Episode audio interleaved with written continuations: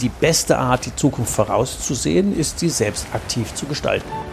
Wegebedarf, der Best Buddy Podcast für deine persönliche unternehmerische Freiheit von Ulrich Zimmermann. Als Jungunternehmer hat er seinen Handel verdreifacht und gleichzeitig für sich die Ein-Tage-Woche eingeführt. Raus aus dem Hamsterrad.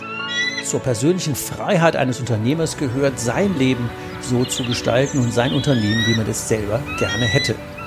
Seit dem erfolgreichen Verkauf seines Unternehmens ist Ulrich Zimmermann seit 20 Jahren Wegbegleiter für Entscheider in kleinen und mittelständischen Unternehmen.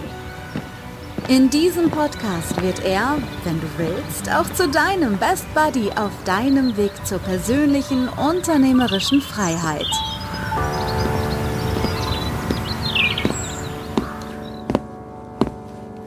Ja, herzlich willkommen zu Wegebedarf, der Podcast für deine persönliche unternehmerische Freiheit. Worum geht's in der heutigen Folge? Heute geht's wie immer um, es geht schon weiter, und zwar um Unternehmerentscheidungen. Man hat ja oft, und das kennst du vielleicht von dir, Angst davor, Entscheidungen zu treffen, weil man negative Folgen befürchtet. Die Mitarbeiter gehen, die Kunden gehen, ähm, die Leute reden Schlechtes, der Umsatz bricht weg, der Gewinn bricht ein. Das sind ja alles so Sachen, die zumindest mich immer davon abhielten oder zumindest mal mit Respekt davon abhielten zu sein. Traue ich mich das jetzt oder traue ich mich das nicht? Und dazu mag ich dir ein, zwei Beispiele aus dem privaten Umfeld und natürlich aus dem geschäftlichen Umfeld geben, wo ganz klar ist, es geht immer weiter und es geht auch gut weiter, so wie das ja halt in Unternehmen so wie bei dir wahrscheinlich auch ist. Wegebedarf, der Podcast. Immer weiter. Und eine Geschichte mag ich dir erzählen. Ähm, die ist ziemlich lange her. Da war ich äh, mit zwei Kumpels in Chile unterwegs und wir hatten die etwas wahnsinnige Idee, im Süden von Chile die sogenannte Carretera Austral lang zu trampen. Die gibt es heute. Damals war die im Bau. Und irgendwann hat uns erzählt, oh, das ist ja kein Problem, dann nimmt er hier ein Boot und da nimmt er ein paar Pferde und da kommt ein Stück Straße, da gibt es noch ein paar Autos und dann trennt er einfach da weiter. Jedenfalls waren wir schon bei dem Stück mit den paar Autos und standen in einem Dorf. Naja, die Straße war sehr unbelebt, diese Schotterpiste. Es war Tag eins, es war Tag zwei, es war Tag drei. Es regnete permanent in Strömen und es war kein Auto in Sicht. Rückwärts ging auch nicht, vorwärts ist auch schwierig, wenn es nur eine Straße gibt.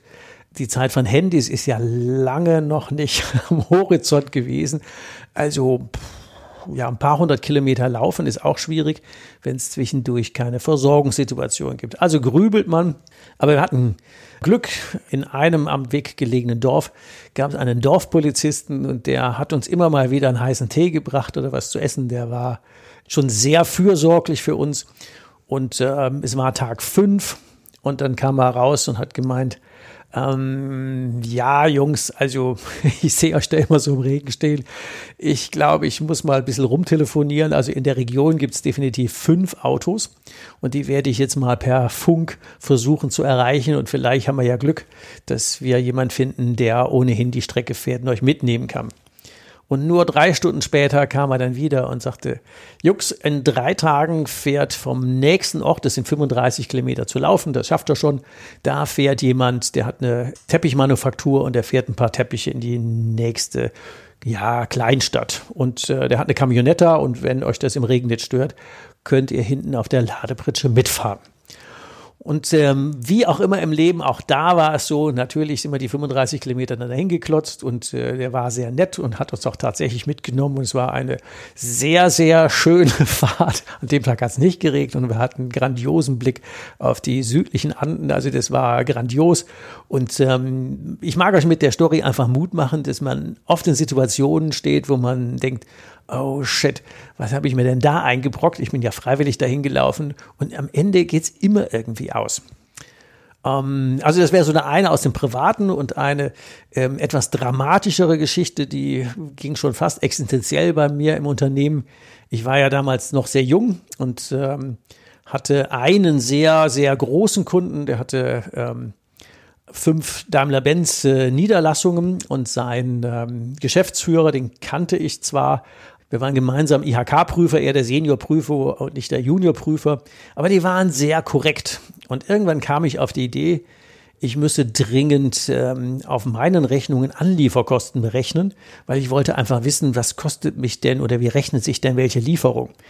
Und dann habe ich bei den großen Kunden, die sensibel sind wie bei denen, habe ich dann den Anlieferpreis in der Verkaufsvariante auf ein Pfennig gesetzt. Und intern weiß ich, mich hat eine Anrechnung 17,50 Mark eine Anlieferung gekostet.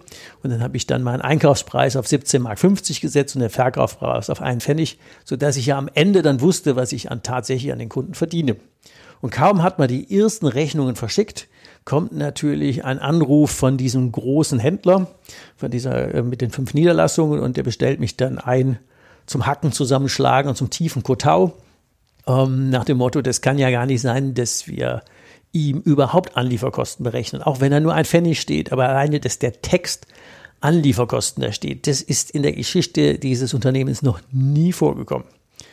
Ich bin immer sehr aufgeschlagen und äh, natürlich nach dem Kaffee kam man dann zum Punkt und sagt, ja, also wir haben jetzt mehr oder weniger zwei Möglichkeiten. Wir können jetzt weiter Lieferant bleiben oder die, den ein Pfennig diesen von der Rechnung schreiben.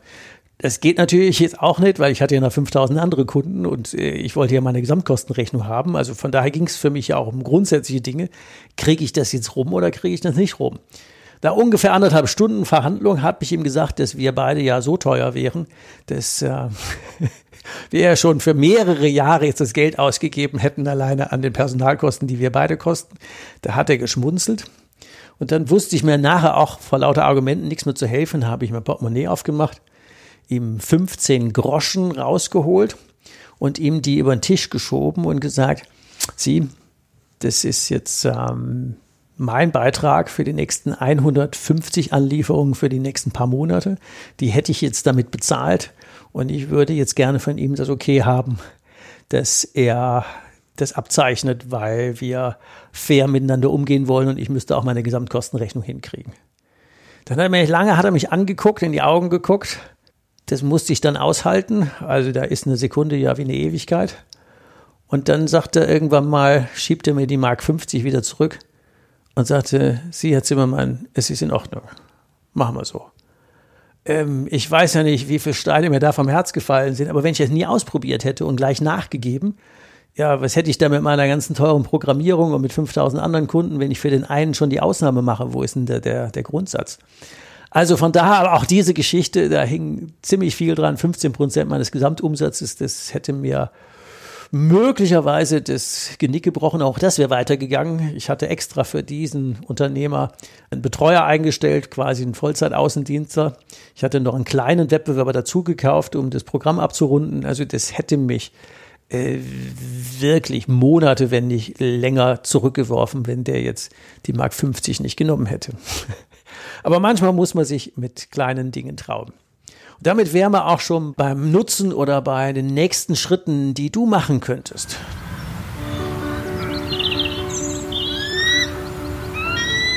Wegebedarf, der Podcast.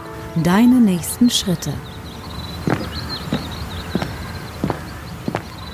Du könntest zum Beispiel ja mal mit kleinen Schritten anfangen.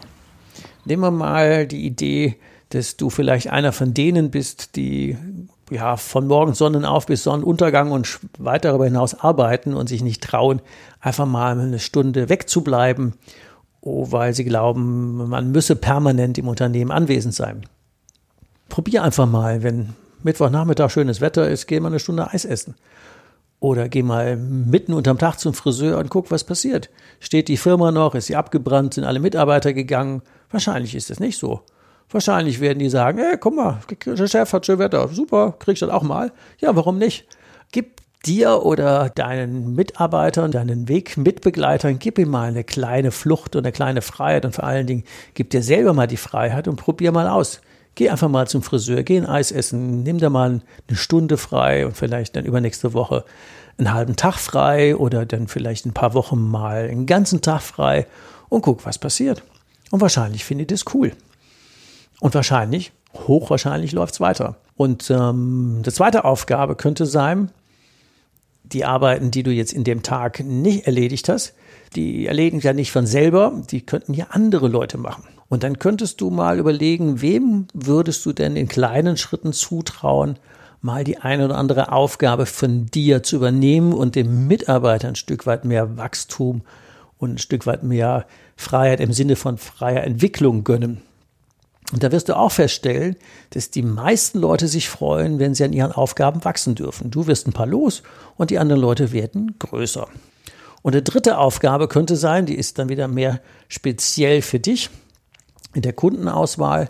Das hat ja auch sehr viel mit Freiheit zu tun, mit welchen Menschen will ich denn mehr zu tun haben, mit welchen weniger dann würde ich mal in meiner Welt sagen, ich habe immer so eine Art drei, drei Kundentypen. Das eine sind die strategischen Partner, die machen ganz viel mit einem und dann verdient man richtig Geld und mit denen hat man richtig Spaß. Dann gibt es so die Poolkunden, das sind so 60 Prozent. Ja, die sind einfach da, die sind okay, die sind ganz nett, die verdienen ihr Geld, also das vom Ertrag ist in Ordnung. Die schwierigsten sind die letzten 20 Prozent. Ich nenne die gerne Störer.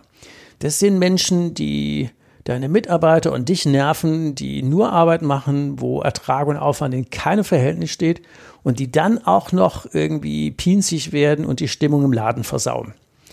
Und wenn du jetzt in eine Kundensituation kommst, hättest du ja zum Thema, es geht immer weiter, mehrere Chancen.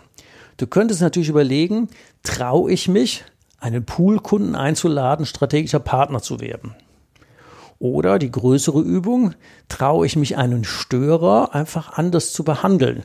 Also da entweder den Preis zu erhöhen oder die Betreuung zu reduzieren. Probier es mal beim Preis.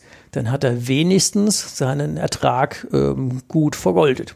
Also wenn du dich traust und sagst, okay, prima, von der aktuellen Situation ausgehend haben wir da nicht so ganz doll viel Spaß dran. Ich würde sie gern weiter betreuen, nur das kostet halt dann drei Euro mehr. Dann guck mal, was passiert. Und wenn du wirklich gut warst, wird er bleiben. Also wir haben es bei einigen Kunden ausprobiert, die diese Sequenz nannte sich mal der sozialverträgliches Ausladen von Kunden und da haben wir ziemlich unverschämte Forderungen gestellt und tatsächlich niemand verloren, aber alle haben unsere Forderungen erfüllt. Das war nicht so ganz einfach, also wirklich, das war jenseits von dem, was man so normalerweise tut. Aber wenn man sich seines Nutzens bewusst ist, ist das eine coole Nummer. Also mit den drei Beispielen mag ich einfach mal bis zur nächsten Folge üben lassen. Und äh, natürlich, wenn du magst, geh gerne mal auf meine Webseite www.hikeandstrike.com, wo es ja darum geht, in der Jahresbegleitung genau an solchen Schritten unternehmerisch an seiner persönlichen Freiheit zu wachsen und sich mit anderen weiteren Best Buddies auszutauschen und zu sagen, hey, was machst denn du da und wie geht denn der Trick und wie hast denn du das gemacht, dann kommt man ja immer einen Schritt weiter. Und wenn du magst, sei gerne wieder in zwei Wochen bei der nächsten Folge dabei, wenn es darum geht, wieder um deine persönliche unternehmerische Freiheit noch ein Stückchen weiterzubringen und du deinen mich und andere als Best Buddies dafür nutzt. Also, mach's gut, bis die Tage. Ciao. Hast du noch immer Wegebedarf? Keine Sorge. Auch in der nächsten Folge begleitet dich dein Best Buddy Ulrich Zimmermann wieder auf dem Weg in deine persönliche unternehmerische Freiheit. Geh mal auf meine Webseite www.hikeandstrike.com. Bis zur nächsten Folge. Macht's gut. Bis bald. Ciao. Wegebedarf. Der Best Buddy Podcast für deine persönliche unternehmerische Freiheit.